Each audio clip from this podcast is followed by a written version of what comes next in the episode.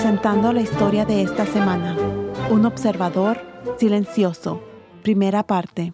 Me encontraba en una calle muy transitada en Filipos, Macedonia, caminando junto a Pablo y Silas. Nuevos sonidos me rodeaban.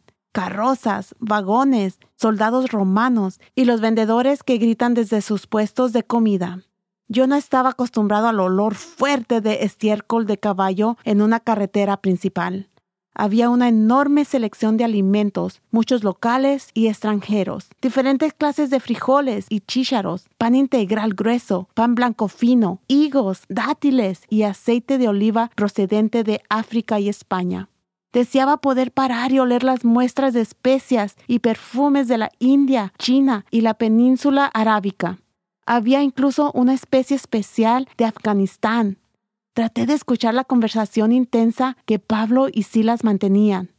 Oí decir a Silas, Pablo, sé que estás molesto por esta mujer joven y salvaje. Somos su objetivo todos los días cuando caminamos por la calle principal. Aquí somos visitantes y ella avergüenza a las personas alejándolas de nosotros, especialmente cuando ella grita sobre nosotros. Estoy frustrado, Silas. Lo que la joven adivina dice es verdad. Pero qué forma tan miserable de ser introducidos. Escúchala, ahora. La joven esclava gritaba, Estos hombres son siervos de Dios Altísimo y han venido a decirles cómo ser salvados. Pablo se dio la vuelta, se enfrentó a la joven esclava y ordenó, Te mando en el nombre de Jesucristo que salgas de ella. Un cambio entró en el rostro de la mujer.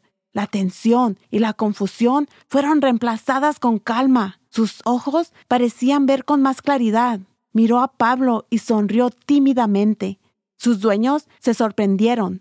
La llevaron a un puesto de adivinas. Pablo y Silas observaban mientras se sentaba donde antes había ganado dinero por decirle a la gente sus fortunas. No sabía qué hacer ahora. La fuente de ingresos de su amo había desaparecido y estaban furiosos. Violentamente arrastraron a Pablo y a Silas hasta el centro con los funcionarios de la ciudad.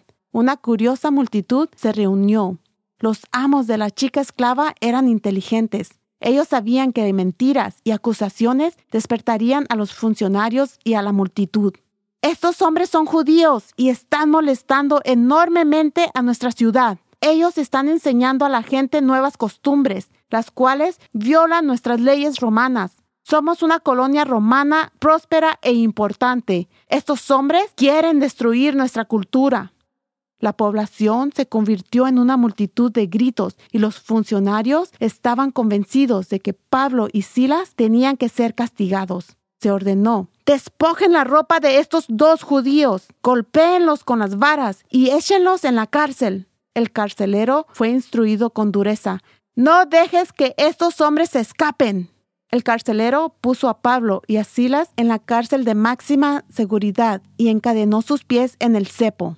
Sus cuerpos lesionados escurrían con sangre a través de la suciedad y el sudor, y sus moretones se hincharon y palpitaban con dolor. Otros prisioneros a su alrededor comenzaron a escuchar sonidos extraños. ¿Quiénes eran ellos? No maldiciones, gritos o llantos de tortura. ¿Qué estaba pasando? Los presos se quedaron muy callados. ¿Estaban los dos nuevos presos cantando? Por supuesto que no. Pero sí, ellos estaban cantando y orando a Dios. La alegría estaba en sus voces. ¿Por qué?